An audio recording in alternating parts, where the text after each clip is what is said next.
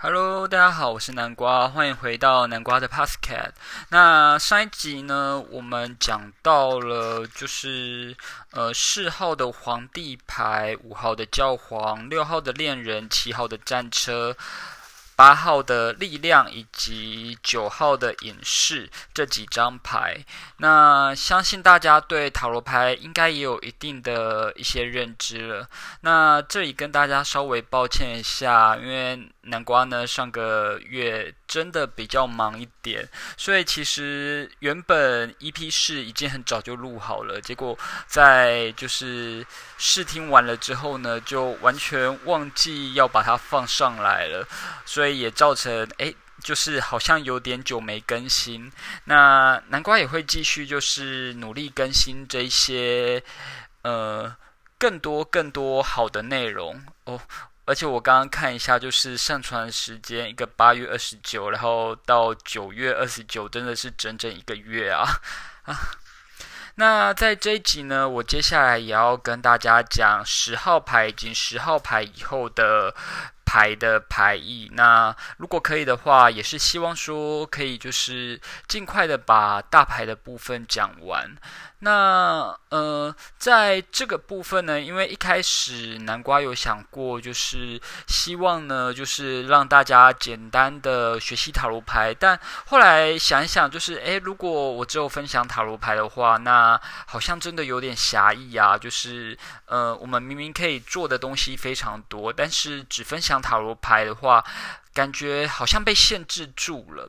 对，那因为其实像南瓜个人习惯啊，诶，首先呢，这里并没有就是影射或批评任何人的意识，但是呢，在我个人习惯，就是当我解读出，嗯，这个人他有哪一些需要改进的地方的时候，就可能我们在占卜啊，或是在。呃，进行塔罗牌解读或者在咨询的时候，就塔罗牌咨询的时候呢，我们就会发现说，诶，这个人他有一些习惯，这些习惯呢，他可能并不是那么的好，或是可以就是用一些方式帮助他改变。那这个时候，我们可能就会开始运用灵气啊、西洋魔法、符印啊，或任何种种的方法来协助这个人进行改变，而不会只限制于说，哎，就是你应该怎么做怎么做。因为其实我自己也发现了，当我跟某个人讲说，哎，你应该就是要鼓起勇气去告白啊。人家就是没办法鼓起勇气，才要来找你占卜，问你说要怎么办。你跟他讲这个啊，不是屁话吗？对，所以就是呃，我自己的习惯，我就会去看说，诶，这个人他卡住的点是什么？那相信很多人在占卜的时候，应该也都会有类似的状况，只是呢，就是不同的派系或不同的占卜师会给予的协助不一样。有一些占卜师，他就是慢慢的。引导你，直到你有力气前进为止，所以他就会有一种类似休息这样的感觉。那有一些占卜师呢，他们可能就是用骂的，他们就类似人生教练，他们就是把你骂醒，把你喊醒，喊你去做，喊到你愿意踏出第一步为止。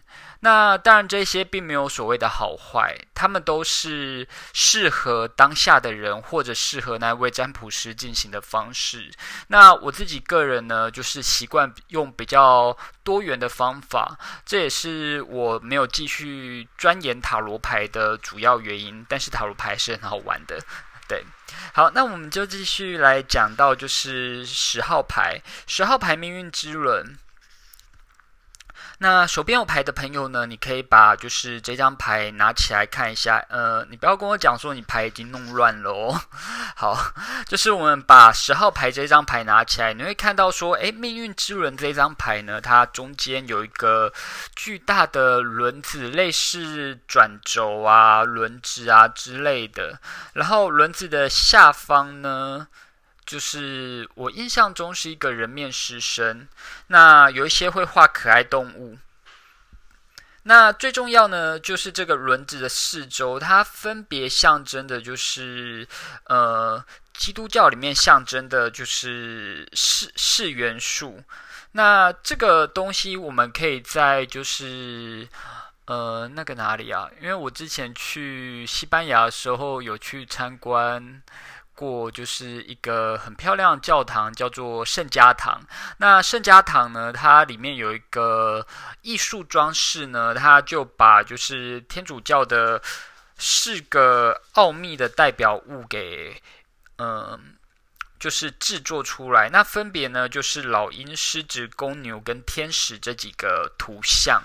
对，那这几个图像呢，它们除了代表着四元素，也就是地、水、火、风以外呢，它也象征的就是这个轮子是个改变的方向。诶，没错，就是呃，其实我们抽到塔罗牌，正常来讲，应该都是要有办法改变的。就是因为有办法改变，我们才有办法被人类解读而出。那如果今天这个东西没办法被改变的话，其实我们也很难解读出来的。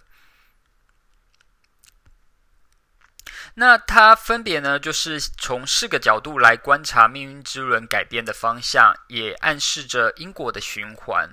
改变有好有坏，现在不好不代表未来不好。无论好坏，都会随着轮子的转动离去。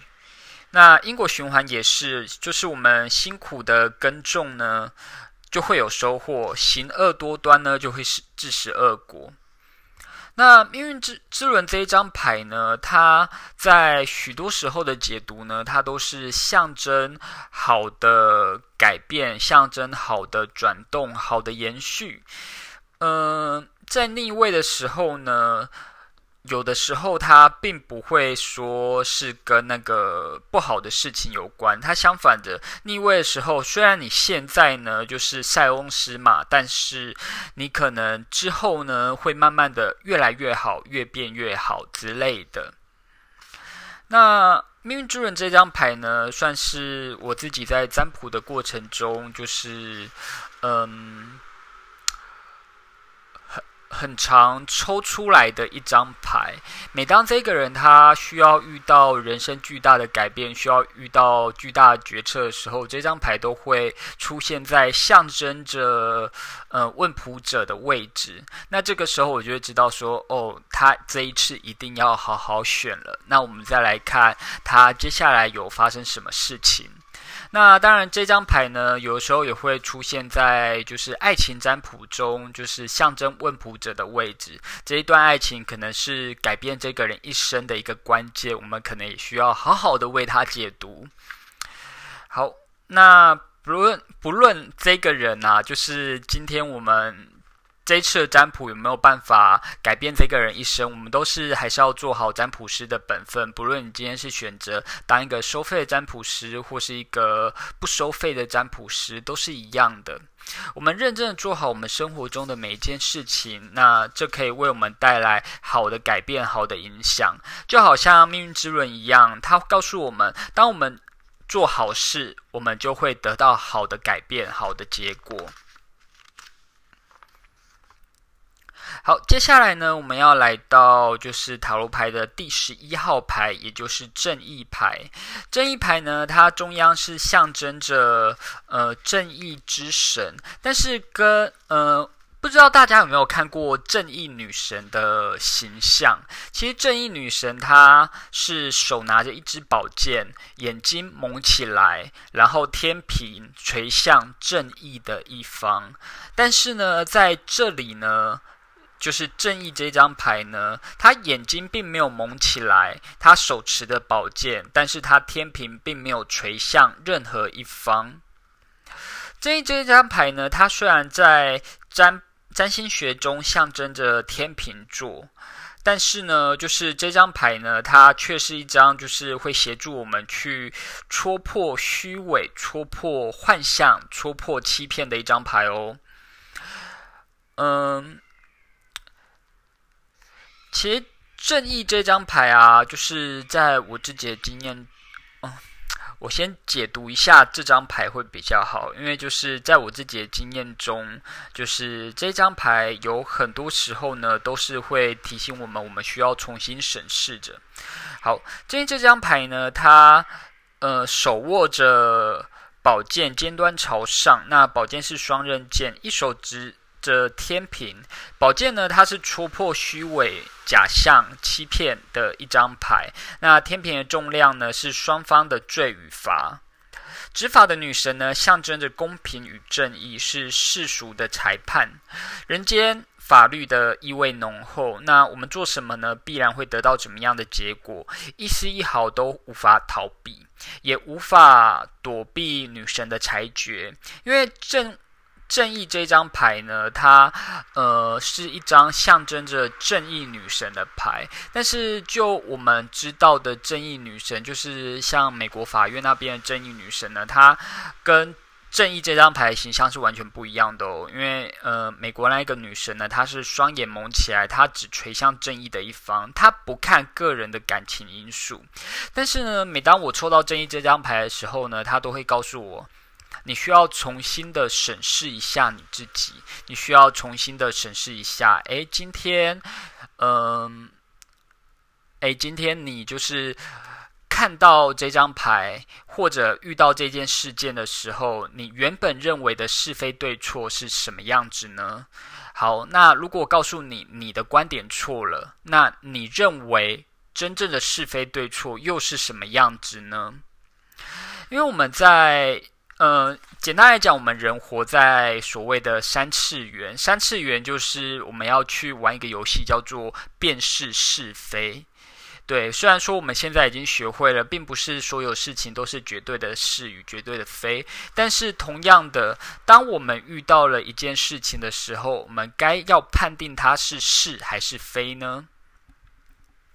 这一这张牌呢，它提醒我们，就是当我们遇到事件的时候，我们应该要重新去审视这件事情它背后更重要的意义是什么。那虽然说，就是问卜者当下一定会非常的惊慌失措，但是没关系，就是我们要提醒他，我们也要做到我们占卜师应尽的责任，就是告诉他。这个东西我们需要重新的去看待，重新的去审视，重新的去了解它背后的是非对错。好，那接着呢，我们来看到第十二号牌吊人。那我先解说一下牌面哦。那相信大家就是有吊人这张牌的，你把吊人这张牌拿起来看呢，它是一个人，他被倒吊着，然后一只脚，呃，通常都是左脚被缠在树上，然后右脚自然的垂下。那这个吊人呢，他被吊起来，他表情并不狰狞，并不痛苦，反而好像看清了世间的一切，对。那十二号吊人牌呢？它算是一般人勉强解读为好牌。那当然，我们现在也知道了，并不是所有的牌都是用好坏来分的。但是这张牌一般被解读为好牌，只是我们还是要去看问题的本质。吊人在精神层面上有着较高的成就，但是是经过了一番努力、一番的付出才得到的。这部分会让我想到卢恩符号的，就是提尔那那一个箭头。那并且呢，在获得的过程中呢，可能要经历肉体的痛苦或现实层面的失落，才能换取得到。那这个故事也让我想到了奥丁呢，他为了要得到就是智世界树的智慧，他将自己掉。倒吊在世界树上九天九夜，那当然他神可以这么做，我们一般人可能吊个三天三夜就差不多了啦。对，吊人这张牌的含义很深吼，它是一个就是慎重而且。深具责任的一张牌，他有勇气做出一般人避免尝试的许多事情。那牌面上吊人呢？虽然被吊在生命之树上，但捆绑他的脚呢，却是一个活结，就是它是可以轻松解开的，它随时都可以打开。他的表情并不痛苦，可能眉头深锁，但是常常会带有一抹微笑。倒吊时候的眼光跟视野是很不一样的，相信大家都知道。对，就是当我们。把自己翻过来的时候呢，我们会看到不一样的事情，看待许多事情都会有不一样的感觉、不一样的想法。吊人呢，自愿进行这样子仪式，所以他看见的不同于一般人的世界，有可能呢是得到了别人看不到的觉悟啊、智慧啊。成就啊，甚至财富。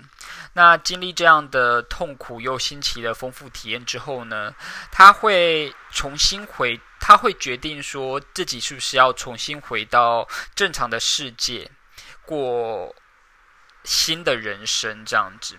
那通常抽到吊人这张牌的时候啊，我会建议大家就是，诶，你是不是？哦，抱歉，呃，你是不是呢？要就是。呃，换个角度重新审视一下，对，其实这个东这张牌呢，它跟正义啊，就是有一点点像，但是正义不一样的地方是，正义它没有把自己的眼睛蒙起来，所以他可能还是会因为感情、因为是非、因为人的因素。而去改变他的想法，但吊人呢？这里他因为得到了精神的超脱，所以他一般来讲呢，他会比较有不一样的看法，比较有不一样的感觉，不一样的眼光，不一样的思考。对，吊人这张牌呢，就是常常会跟牺牲奉献画上等号。那。他常常也会跟无悔的付出、不求回报的付出有关，但其实通常你抽到这张牌的时候，他这个付出会是可以得到回报的，但是这个回报往往不是物质上的回报哦，它往往会跟呃精神上的、跟呃关系上的、感情上的比较有关系，但是它往往不会跟钱啊、物质啊。或嗯，物质层面有关，对，突然有点词穷了。好，那当我们经历完了吊人的解脱与潇洒的时候，我们就要来到第十三号牌，也就是死神这张牌。那呃，南瓜自己小时候在学习这张牌的时候啊，身边一起学习的朋友，他们就说啊，这张牌拿走，我好怕这张牌哦。可是其实，嗯。死神有什么好怕的呢？死神其实死神他算是呃守护人类灵魂的神明，他们是非常强大的啦。所以其实我们不需要去害怕死神。那相对的，死神也不会给任何人任何东西，因为他们的工作就是守护死者的灵魂去到该去的正确的地方。十三号死神这张牌呢，它是神神圣无可撼动的力量，重新建立新秩序的伟大的牌。那牌面上面呢，通常会有一个骷髅头的人，那它非常缓慢的，像就是不管男女老少啊，不管你今天是什么职业啊，他慢慢的向前移动，任何人都得接受死亡。对，所以其实呃。有一些牌呢，它可能就是简单的画，就是一个骷髅头啊，然后他要把就是一些人带走。那甚至呢，就是比较有另外一种牌的画风，它是一个骷髅头的骑士，对，也就是那个圣经式骑士里面的死亡，他就是带着嗯。没有任何表情的，就是取走。不管你的生前呢是什么职业，就算是教皇，就算是国王，你也得就是乖乖的接受死亡这样子。好，那。我们通常会在死神的远方的，就是那牌面远方的山上啊，你会看到，就是它会有那个一一束曙光，就是太阳刚升起的样子。对，就是如果我们去看那个太阳刚升起的样子，跟太阳落下的样子，太阳落下的样子一般会画成红色的，太阳升起的样子一般会画成黄色的。那我解读过许多塔罗牌，它都是画成黄色的，所以我相信，其实它应该是要告诉大家说，死亡只是一个开始，我们要接下来要怎么去面对接下来该面对的事情。死神这张牌呢，它广义的象征死亡，在没有其他特殊牌结合的时候呢，它并不是指肉体的死亡哦。人生中有许多类似死亡的状态啊，例如我们毕业的时候，我们离家的时候，我们辞职的时候，我们跟我们心爱的人分手的时候，我们结婚的时候，因为恋。因为结婚是爱情的坟墓嘛，然后我们搬家的时候，我们移民的时候，当我们做一个重大的决定的时候，它都是象征着过去的我们死亡了，然后我们彻底的去破坏，然后才会有新的局面。经过死亡的现象，才可以去到新的阶段。死亡与新生是紧密连结的哦。那呃，相信大家应该也有看过，就是美国常常会有一些呃火灾以后啊，万象重生、充满生机的那个呃图片画面，可能就是旁边有烧焦的树木，但是树木里面马上又长出新的嫩芽之类的。其实这。也是要跟大家说明，就是死亡只不过是一个新的开始，我们不需要害怕死亡，而是我们应该要就是在结束以前，完整的做完我们当下应尽的责任。那死神这张牌呢，它与恶魔牌与塔一样呢，都是牌面非常害人的，就是看起来非常恐怖啦。那死神的称呼也令人觉得不寒而栗，但是当拿到这张牌的时候呢，代表通常会代表这个人害怕改变，因为逃避面对而抗拒，因此他们消耗了大量的力量、大量的挣扎，去想要维持住原本的状态。但其实，嗯，维持当下的状态对他们并不一定是好事，所以呢，我们要。协助这个人呢放下他的执着，协助他尽快顺着接下来的能量往下走，这才是对他最好的。因为新的局面往往都在不远处等在的等待着我们。这个呢，就是呃，死神这张牌呢会跟我们聊到的一些事情。那当我们经历完了死亡呢，接下来就会来到第十四号牌节制。那节制这张牌呢，我们看到牌面上呢，其实呃，大部分的都会认为这个是大天使加百列，